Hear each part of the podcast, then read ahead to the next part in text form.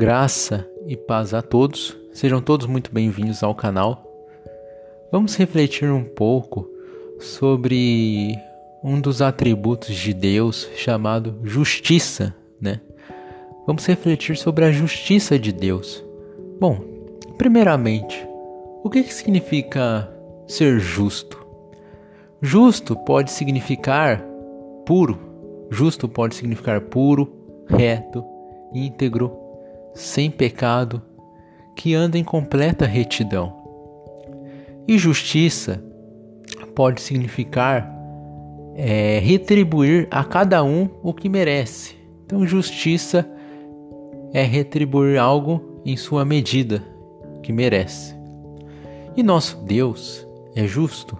O Deus revelado na Bíblia Sagrada, ele, além de ser um Deus santo, ele também é um Deus justo. Não somente isso, mas ele é um Deus justo e ama a justiça. No Salmo capítulo 11, no versículo 7, vai dizer o seguinte: Porque o Senhor é justo e ama a justiça. Os retos contemplarão a sua face. Veja que nesse salmo fica claro que Deus ama a justiça. Deus não ama a corrupção. Deus não ama a injustiça. Ele ama a justiça. E veja que aqueles que contemplarão a sua face ou aqueles que estarão com ele são os retos. Reto é sinônimo também de justo. Então, o Deus que ama a justiça, ele chama os retos para terem a sua companhia. Em Isaías, no capítulo 5, no versículo 16, vai dizer o seguinte: Mas o Senhor dos exércitos será exaltado em juízo, e Deus, o Santo, será santificado em justiça. Veja aqui nesse versículo que a justiça e a santidade de Deus andam juntas. Então Deus é um é tanto um juiz justo como também é santo.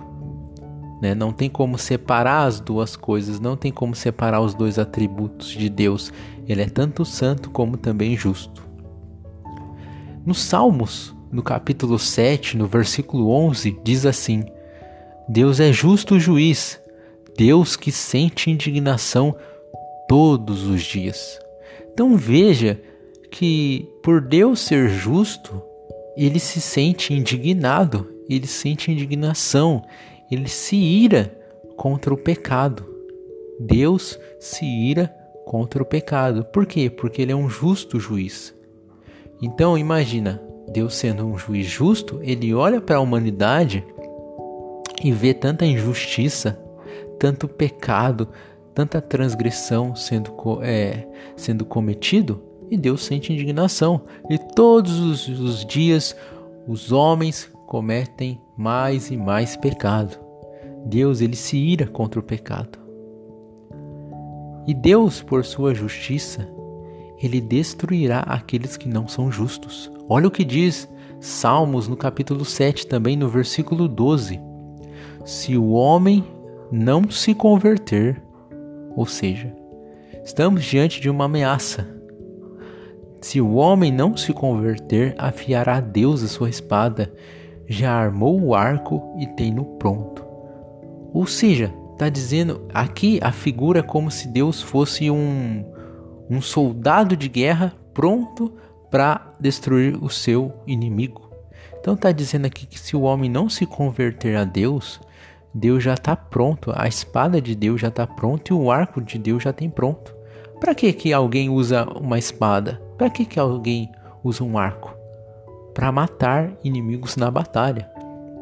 Porque diante de Deus, é, todos aqueles que não são seus, não creem nele, não são convertidos, são inimigos de Deus. Por que são inimigos de Deus? Porque são inimigos da justiça. Deus é um juiz justo. E Deus, por ser justo, ele pune o mal, ele punirá o mal. Então, o homem que não se converte a ele, ele punirá, ele destruirá aqueles que não são justos. Não somente isso, mas Romanos, no capítulo 2, versículo 16, olha só o que diz.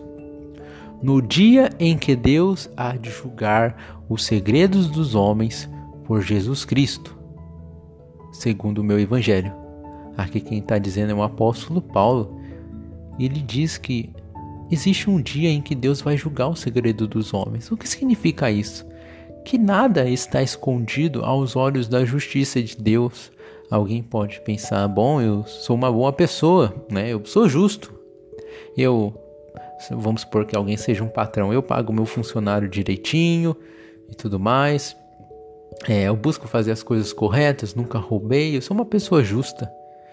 Mas olha só, nada está escondido aos olhos da justiça de Deus, e quando diz segredo dos homens, significa que Deus também perscruta o coração e a mente e também os pensamentos dos homens. E quantas coisas nós temos né? Todo mundo já fez isso. Quantas vezes você não pensou, não maquinou, não planejou o mal dentro do seu coração contra uma pessoa, por exemplo? Bom, quem não fez isso que atire a primeira pedra, pois todos nós somos pecadores. Mateus, no capítulo 12, versículo 36, vai dizer assim: Mas eu vos digo que de toda palavra ociosa que os homens disserem, hão de dar conta no dia do juízo. Então veja que todos os homens, todos os seres humanos darão conta das suas obras ao justo juiz. Ou seja, quem pode será ser justo diante de Deus? Será que alguém pode ser justo diante de Deus? É um problemão, não é? Deus é um Deus justo e ele diz lá no, no começo do vídeo, nós vimos que Deus diz que ele ama a justiça e que os retos contemplarão a sua face, ou seja, os justos, né? Deus ama a justiça e ele chama para fazer parte da companhia com ele os justos. Só que quem será que pode ser justo? Se Deus conhece o nosso coração e sabe a maldade do nosso coração, sabe todas as vezes que a gente sentiu ódio de alguém, inveja de alguém, planejou mal, cobiçou, tudo isso Deus sabe, Deus vê. Não tem como os seres humanos se esconderem de Deus ou fugir de Deus. Todos darão conta das suas obras ao justo juiz. Alguém vai dizer assim: Ah, não, eu sou um homem justo. E eu sou um homem justo. Será? Olha só o que diz Eclesiastes no capítulo 7, no versículo 20. Na verdade, não há homem justo sobre a terra, que faça o bem e nunca peque. Está vendo? Eclesiastes está dizendo bem enfaticamente que não há homem justo sobre a terra. Não há. Ele não está dizendo, ah, alguns são e alguns não. Não está dizendo que não há homem justo sobre a terra. E por que não há homem justo sobre a terra? Porque não tem ninguém que nunca tenha pecado. Não há homem justo sobre a terra que faça o bem e nunca peque. Todos pecaram. Salmos, no capítulo 143, no versículo 2, vai dizer assim: E não entres em juízo com teu servo, porque à tua vista não se achará justo nenhum vivente. Então aqui é o salmista, ele fazendo uma oração a Deus, e ele está pedindo para Deus não entrar em juízo com ele, né, com o teu servo. Aí por quê? Por que que esse salmista não quer que Deus o julgue? ele vai dizer: Porque a tua vista não se achará justo nenhum vivente. Ou seja, se Deus for nos julgar, ninguém será justo. Ninguém será justo, porque todos pecaram. Olha só também o que dizem para piorar mais a nossa situação. Deus ele estabeleceu um dia em que ele julgará o mundo. E o mais interessante é que esse julgamento se dará por meio de Jesus Cristo. É isso mesmo. Olha o que diz o livro de Atos dos Apóstolos, no capítulo 17, no versículo 31. Porquanto tem determinado um dia, ou seja, Deus determinou um dia, em que com justiça há de julgar o mundo. Ou seja, Deus vai julgar o mundo com justiça. Deus não é um Deus, é, um juiz injusto. Deus ele é justo, ele julga corretamente, né? Diferente de muitos juízes aí e tribunais de justiça que acontece pelos, pelos países, pela humanidade, muitos desses tribunais são falhos. Às vezes a pessoa não cometeu um crime e foi preso. Ou talvez a pessoa deveria ser presa, mas pagou-se, sei lá, uma propina, teve corrupção com esse juiz e o juiz soltou.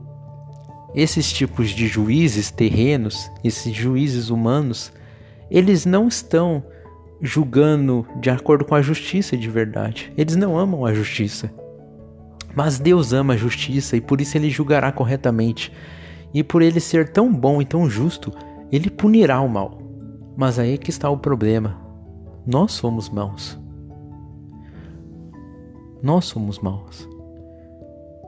Atos 17, 31. Porquanto tem determinado um dia em que com justiça há de julgar o mundo por meio do varão que destinou. Ou seja, ele destinou alguém, destinou um homem, um varão. E disso deu certeza a todos, ressuscitando dos mortos. Então Deus está mostrando que um dia ele vai vir julgar o mundo por meio desse varão que ele ressuscitou. Ora, quem você conhece que ressuscitou? Que morreu, mas ao terceiro dia ressuscitou? É Jesus Cristo. Jesus Cristo ressuscitou e Deus vai julgar o mundo. Deus vai julgar o mundo com justiça por meio de Cristo Jesus. E ninguém pode escapar do juízo de Deus, né? Por mais que nós vivemos em um mundo em que muitas vezes a justiça é falha, do tipo assim, ah, nossa, aquela pessoa fez tanta coisa errada e tá aí se dando bem nesse mundo e morre, né? Vamos supor. Ou uma determinada pessoa cometeu um crime e ninguém nunca descobriu, nenhum policial, nenhuma investigação nunca conseguiu descobrir quem era o culpado. Bom, alguém pode é, dizer assim a seguinte expressão: essa pessoa se safou, não é mesmo? Se safou. Ela cometeu um crime, ninguém nunca descobriu. Vamos supor que ela tenha roubado e viveu com o dinheiro que roubou. Alguém pode dizer: nossa, então não houve uma correta justiça. Não houve uma correta justiça humana. Mas todos os mortos, todos que morreram, todos da humanidade, todos, absolutamente todos os seres humanos, um dia estarão diante do juízo de Deus. Olha o que diz Apocalipse, no capítulo 20, no versículo 12. E vi os mortos, pequenos e grandes, que estavam diante de Deus, e abriram-se os livros, e abriu-se outro livro, que é o da vida e os mortos foram julgados pelas coisas que estavam escritas nos livros, segundo as suas obras. Então está dizendo que viu os mortos pequenos e grandes. O que significa isso? Pessoas de todos os tipos, de todas as classes. De todos os tipos, todas as classes, não importa se é rico, se é pobre, se é homem, se é mulher, não importa. Todos estarão diante de Deus. E Deus julgará o mundo com justiça. Mas aí é que tá. Deus ama a justiça. Isso significa que ele ama uma completa e perfeita obediência. Quem é capaz de dizer que é completamente perfeito e obediente? Ninguém. Ninguém. Antes, se alguém acha que é justo, antes, se alguém acha que é perfeito, está pecando. Porque a Bíblia é bem clara em dizer que se alguém diz que não tem pecado em si mesmo, ele é mentiroso e a verdade não está nele. É o que diz o apóstolo João em seu livro, na, na, na carta em 1 João. Então, isso nos faz refletir que o julgamento de Deus deve condenar toda a humanidade. Por quê? Porque Deus é um juiz justo, ele ama a perfeita obediência e todos os seres humanos pecaram, Todos transgrediram as leis de Deus, todos já é, mentiram um dia, todos já sentiram inveja, ódio, todos já tiveram dificuldades para perdoar, todos um dia já cobiçaram, seja cobiçar a mulher do próximo, o marido do próximo, ou cobiçar coisas materiais do próximo também é pecado. Quem pode dizer eu nunca pequei? Ninguém. Como a gente viu em Eclesiastes, todos pecaram. Qual é a solução para isso? A solução que nós vamos ver com mais calma em outros vídeos, se Deus assim permitir, é Jesus Cristo. Jesus Cristo é o único homem que pisou nessa terra que foi perfeitamente justo. Ele amou a justiça assim como Deus Pai. Ele amou e cumpriu tudo a obediência de Deus, de maneira que ele é o único capaz que for justo e ele é o único capaz de salvar os injustos.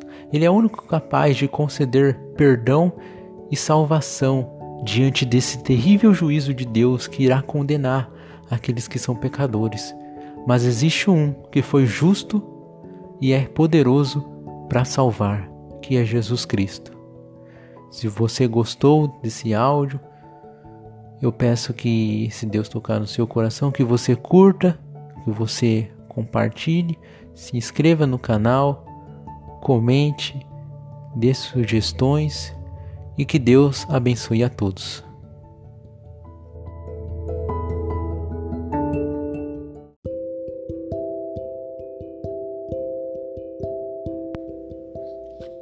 Graça e paz a todos.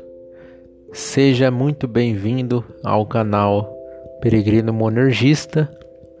Hoje vamos conversar sobre a santidade de Deus. Bom, então o que, que é a santidade de Deus, né? A palavra santo vem do termo hebraico kadosh, que significa separado, colocado à parte, distinto do que é comum ou vulgar. Então, Deus, ele é santo. Significa que Deus é separado, ele é distinto do que é comum ou vulgar, colocado à parte. Bom, nós temos na Bíblia a santidade de Deus como a santidade moral. Deus ser santo significa que ele é moralmente puro, ele é totalmente puro. Deus é moralmente puro. No livro do apóstolo João, em 1 João, no capítulo 1, no versículo 5, vai dizer: Esta é a mensagem que ouvimos dele e que agora lhes transmitimos. Deus é luz e nele não há escuridão alguma. Ou algumas traduções podem trazer Deus é luz e nele não há trevas, nele não há treva nenhuma. Isso significa que Deus é totalmente puro, ele é moralmente puro, diferente de nós, que nós estamos é, cheios de trevas em nossos corações, em nossas mentes e pensamentos. Deus não. Deus ele é totalmente puro. Não há nenhuma injustiça, nenhuma maldade no ser de Deus, pois Deus é santo. Deus ser santo também significa que Deus é distinto de tudo e de todos. Ele é único, não há ninguém como Deus. No livro do profeta Jeremias, no capítulo 10, no versículo 6, vai dizer assim: Senhor, não há ninguém semelhante a ti. Tu és grande e teu nome é poderoso. Ou seja, o profeta Jeremias aqui reconhecendo em seu livro que Deus é excelso, distante de tudo e de todos, porque Ele é único, Ele é um ser único. E no livro do profeta Isaías, no capítulo 40, no versículo 25, vai dizer assim: a quem vocês me compararão? Quem é igual a mim? pergunta o santo. Ou seja, o próprio Deus aqui dizendo no livro do profeta Isaías que não há ninguém como ele, né? Aqui sendo feita uma pergunta retórica, ou seja, não tem como é, é, comparar a Deus a qualquer criatura ou qualquer ser, porque Deus ele é santo. Deus é santo. Ele é distinto de tudo e de todos. A santidade também de Deus significa que Deus, ele odeia e abomina o pecado, e odeia e abomina todos os que praticam o pecado ou que praticam a iniquidade. Nos Salmos, no capítulo 5, vai dizer assim: Salmo capítulo 5, versículo 4. Porque tu não és um Deus que tenha prazer na iniquidade, nem contigo habitará o mal. Os loucos não pararão à tua vista. Odeias a todos os que praticam a maldade. No versículo 6: destruirás aqueles que falam a mentira. O Senhor aborrecerá o homem sanguinário e fraudulento. Ou seja, aqui está nos mostrando, está nos dizendo nesse salmo que Deus, por ele ser santo, ele por ele ser moralmente puro, moralmente perfeito, ele não tem prazer algum no pecado. Não tem prazer algum. E por ele ser santo, ele não pode habitar com o mal, né? Então, como Deus, por ele ser santo, por ele ser 100% moralmente puro, perfeito, como que ele pode habitar com o mal? Como que pode um pecador, um homem que vive no pecado, habitar com Deus, se Deus ele é santo, né? E não somente isso, mas por Deus ser santo, ele odeia aquilo que é mal. Por ele ser 100% moralmente puro, ele odeia tudo tudo que é mal, tudo que é pecado. E não somente isso, mas ele odeia a todos os que praticam a maldade. Ou seja, porque Deus ele por, esse, por ele ser santo, isso significa que ele vai punir o mal. Ele vai punir aquilo que é mal, aqueles que praticam a maldade, aqueles que praticam o mal, Deus irá punir. Ele odeia. É lógico que esse ódio não é um ódio como como de inveja, ciúmes ou algo assim, mas é um ódio santo, ou seja, Deus por ele ser santo, ele odeia o mal. Ele odeia aqueles que praticam a maldade. Isso significa que ele vai destruir tudo aquilo que é mal, porque ele é bom, ele é totalmente bom, não pode coabitar com o mal. Então ele destruirá o mal e aqueles que, que praticam o mal. Deus também ele é santo em sentido absoluto. Deus é absolutamente santo. A sua santidade é absoluta.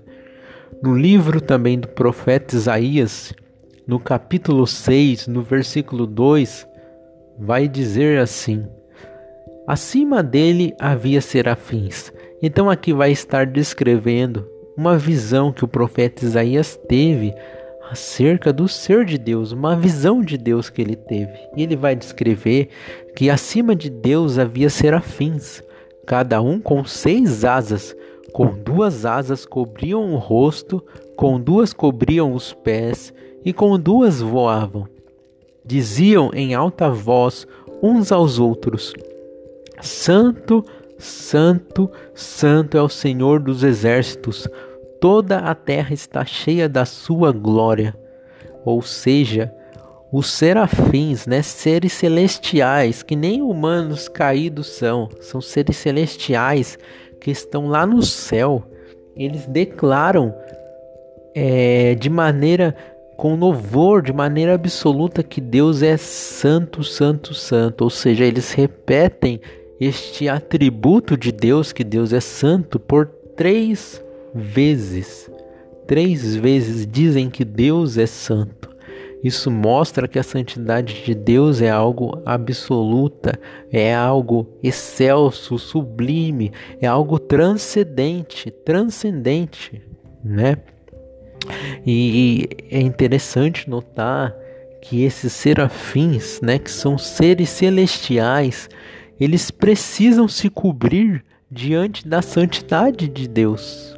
Mesmo eles, seres celestiais que vivem no céu, eles não conseguem suportar a gloriosa glória da santidade de Deus, de maneira que com as asas eles precisam se cobrir, precisam cobrir o rosto, porque eles não podem suportar isso, que Deus é santo.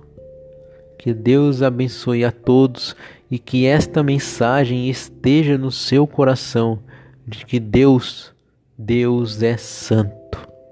Para a glória de Deus. Amém.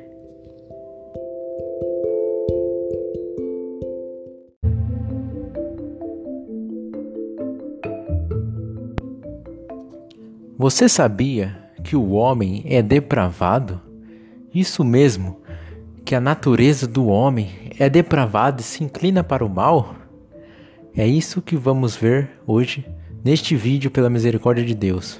Seja muito bem-vindo ao canal Peregrino Monergista. Então vamos ver sobre a depravação do homem. O que, significa depravação? Depravação do ser humano significa que o homem, e quando eu digo homem, entenda homem e mulher, o homem se tornou corrompido em todos os seus aspectos. O ser humano é depravado totalmente que significa que o homem se tornou corrompido em todos os seus aspectos: o intelecto, as vontades, as emoções, os desejos, os sentimentos, tudo foi afetado e corrompido. O pecado entrou no mundo por causa do homem. Alguém pode perguntar: Ah, Deus criou o ser humano mal? Por que, que Deus criou o ser humano mal? Por que, que existe o mal no mundo? Por que, que o ser humano comete tantas atrocidades, assassinatos, homicídios? O pecado entrou no mundo por causa do próprio homem. No livro de Gênesis da Bíblia, vai mostrar que Deus criou tudo bom. Mas em Gênesis no capítulo 3, no versículo 17, vai dizer o seguinte: E ao homem ele disse: uma vez que você deu ouvidos à sua mulher e comeu da árvore cujo fruto ordenei que não comesse, maldito é a terra por sua causa. Por toda a vida terá muito trabalho para tirar da terra o seu sustento. Então o mal e o pecado entrou no mundo por causa do homem. Aqui nesta passagem é Deus dizendo a Adão após ele ter comido da árvore do fruto do conhecimento do bem e do mal, em que Deus disse para ele não comer, porque no dia em que ele comer, certamente ele morreria. E essa morte não é uma morte meramente física, mas também é uma morte espiritual. Deus criou o homem bom, mas o homem se tornou corrupto após ele, por sua livre e escolha, ter escolhido desobedecer a Deus, dar ouvidos à serpente, ali de acordo com a narrativa de Gênesis, e ter transgredido o mandamento de Deus, ele comeu o fruto que Deus disse para não comer. Após isso, o mal entrou no mundo. Veja que em Gênesis 3:17, Deus diz que maldita é a terra por sua causa. O que significa isso? A terra se tornou amaldiçoada, né? Por isso que entrou o mal neste mundo. Não que Deus criou o mundo com o mal, mas o mal entrou no mundo após o ser humano pecar contra Deus. A partir daí, todos morreram espiritualmente. Todos os seres, seres humanos, sem exceção, estão mortos espiritualmente. Romanos, no capítulo 5, no versículo 12, vai dizer o seguinte: Portanto, como por um homem entrou o pecado no mundo, e pelo pecado a morte, assim também a morte passou a todos os homens, por isso que todos pecaram. O que está dizendo aqui? Um homem entrou o pecado no mundo. Por um homem. Que homem foi esse? É o homem que a gente acabou de ver em Gênesis. É Adão. Por causa do pecado de Adão, o pecado entrou no mundo, de maneira que todo mundo morreu espiritualmente. Todo mundo está separado de Deus, alienado de Deus, distante espiritualmente de Deus. Não somente não somente isso, mas também todos os seres humanos, eles nascem pecadores e condenados. Olha o que vai dizer o livro de Efésios, no capítulo 2, no versículo 3. Entre os quais todos nós também Antes andávamos nos desejos da nossa carne, fazendo a vontade da carne e dos pensamentos, e éramos por natureza filhos da ira, como os outros também. O que, que está acontecendo aqui? Aqui no livro de Efésios, o apóstolo Paulo está escrevendo para os crentes. E o apóstolo Paulo está recordando a eles da situação antiga deles antes deles crerem no Senhor Jesus.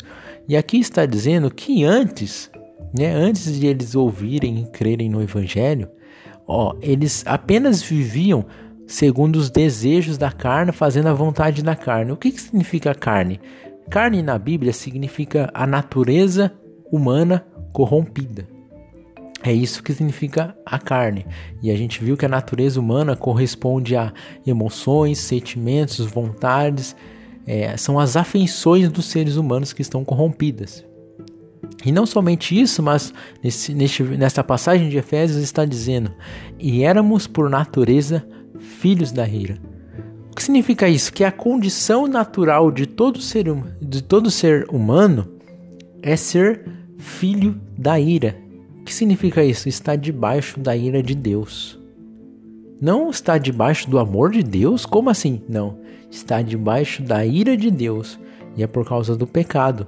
Porque Deus, se você assistiu aos vídeos anteriores, Deus é um Deus santo, extremamente santo e justo. Então, de maneira que um único pecado sequer é o suficiente para toda a humanidade ser lançada fora da presença de Deus. Um único pecado sequer de Adão foi o suficiente para ele ser completamente expulso do, do jardim do Éden, da presença de Deus. Então todos os seres humanos eles nascem pecadores e condenados. Por que condenados? Porque está debaixo da ira de Deus. E a ira de Deus será plenamente manifesta após o ser, o ser humano morrer e enfrentar o juízo de Deus, que será o, o, a sua porção será o lago de fogo, o inferno por toda a eternidade, se o ser humano não se arrepender dos seus pecados e crer no Senhor Jesus. Não somente isso, mas também Ninguém é inocente perante Deus. Alguém pode pensar: nossa, mas Deus é injusto? Como assim? As pessoas já nascerem debaixo da ira de Deus, nascerem mortas espiritualmente? Como assim? A verdade é que ninguém é inocente perante Deus. Olha o que vai dizer Romanos capítulo 3, no versículo 10. Como está escrito: não há justo, nenhum sequer. Ninguém é capaz de dizer que nunca pecou. Todos pecaram, todos já transgrediram os mandamentos de Deus, e Deus é extremamente santo e justo, e por isso ele pune o mal.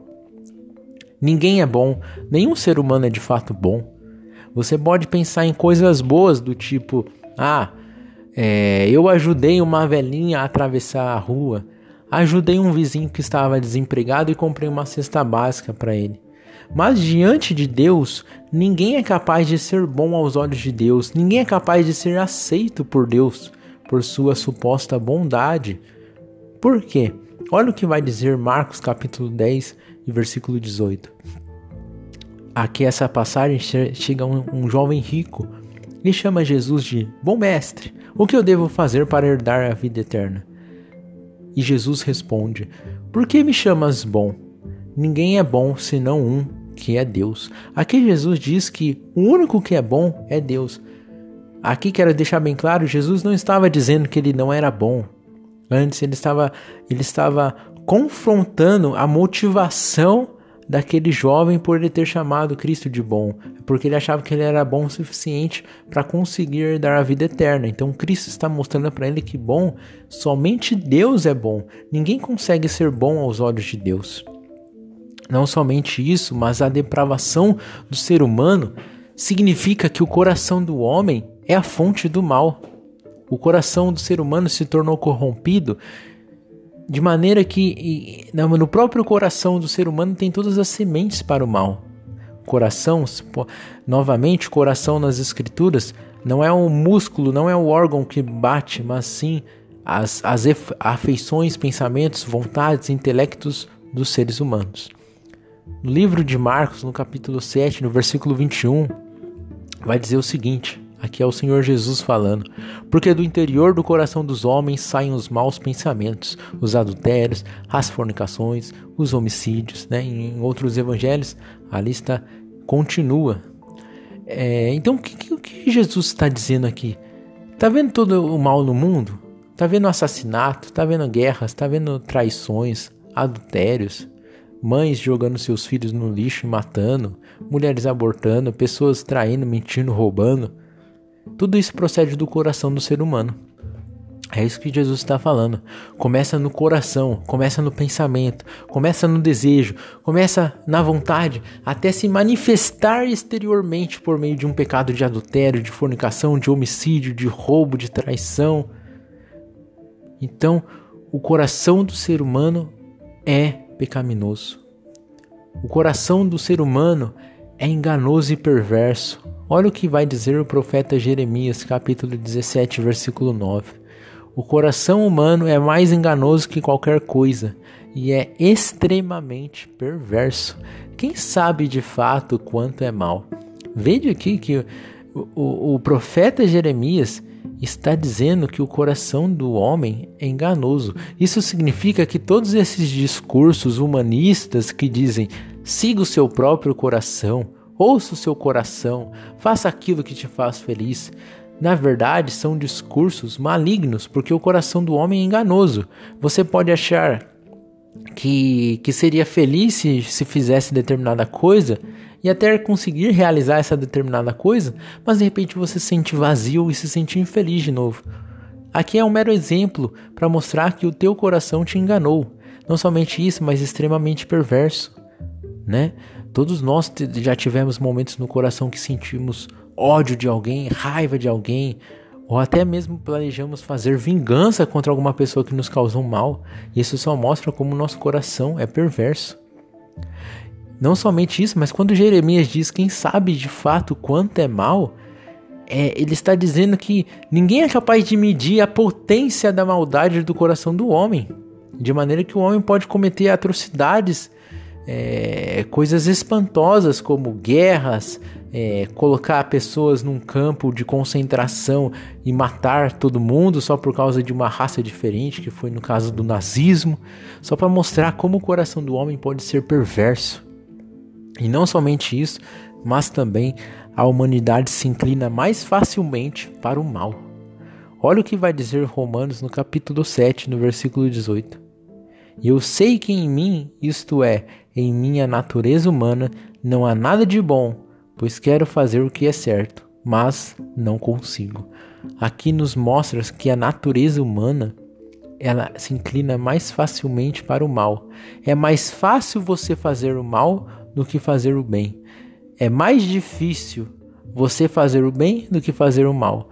A tendência natural de nós seres humanos é sermos egoístas, é de atendermos aos desejos do nosso coração sem nos importarmos com os outros. O coração do ser humano se inclina para o mal.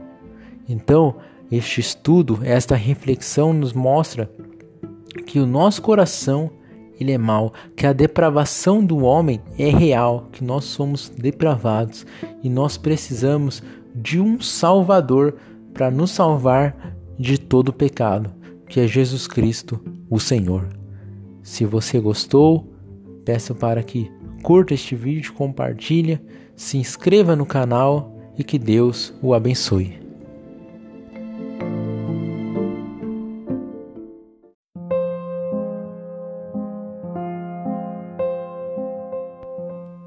Você sabia que todos os seres humanos, inclusive eu e você, somos totalmente condenados e incapazes de sermos salvos e aceitos por Deus pelas nossas próprias forças? É isso que vamos ver neste vídeo. Seja muito bem-vindo ao canal Peregrino Monergista. Curta, compartilhe, se inscreva no canal, comente para que mais pessoas sejam edificadas por meio do conhecimento da palavra de Deus. Todos pecaram e todos estão completamente separados de Deus e de Sua glória. Isso inclui eu e você. Em Romanos, no capítulo 3, no versículo 23, vai dizer o seguinte na Bíblia: Porque todos pecaram e destituídos, que significa separados, estão da glória de Deus.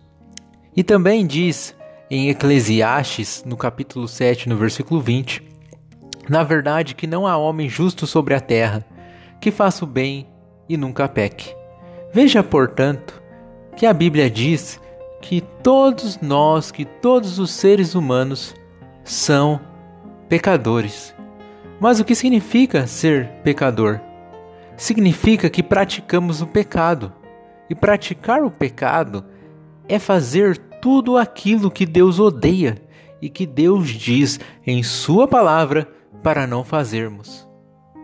Nós transgredimos os dez mandamentos. Vamos ver alguns dos mandamentos.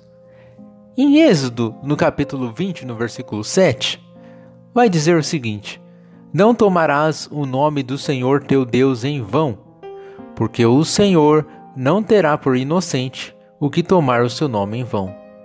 Eu tenho certeza que todos nós já pronunciamos a pessoa de Deus em nossas falas de maneira indevida. Alguns até usam o nome de Deus logo em seguida de um palavrão, o que é certamente um pecado. Em Êxodo, no capítulo 20, no versículo 12, diz: Honra teu pai e a tua mãe. Eu tenho certeza que todos aqui em algum momento da vida já desobedeceu o pai e a mãe. Alguns até já xingaram seus pais e desrespeitaram por completo. E isso é pecado. E também em Êxodo, no capítulo 20, no versículo 17, diz: Não cobiçarás a casa do teu próximo, não cobiçarás a mulher do teu próximo, nem o seu servo, nem a sua serva, nem o seu boi, nem o seu jumento, nem coisa alguma do teu próximo. Eu também tenho certeza que todos nós já sentimos desejo, que é a cobiça, pelas coisas do outro. Sentimos muitas vezes inveja por não termos aquilo que o outro tem, seja uma casa, seja um emprego, seja o carro, ou seja a esposa e o marido. E isso tudo é cobiça e é pecado. Não somente isso, mas nós também transgredimos no interior do coração. Porque alguém poderá dizer: Ah, mas pelo menos eu nunca matei ninguém e nem nunca traí meu cônjuge. Já que nos Dez Mandamentos também consta, em Êxodo, no capítulo 20, versículo 13, não matarás, e versículo 14, não adulterarás. Mas o Senhor Jesus Cristo nos mostra que a transgressão da lei já começa no interior de nossos pensamentos. Olha só o que Jesus diz no Evangelho de Mateus, capítulo 5, versículo 21 e 22. Vocês ouviram que foi dito aos antigos: Não mate. E ainda, quem matar estará sujeito a julgamento. Eu, porém, lhes digo que todo aquele que se irar contra o seu irmão estará sujeito a julgamento, e quem insultar o seu irmão estará sujeito a julgamento do tribunal, e quem o chamar de tolo estará sujeito ao inferno de fogo. Ou seja, quando nos enchemos de ódio contra alguém, é como se em nosso coração já tivéssemos praticado um homicídio aos olhos de Deus. Pois Deus, que é santo, ele não quer somente o exterior, mas também o interior obedecendo a ele.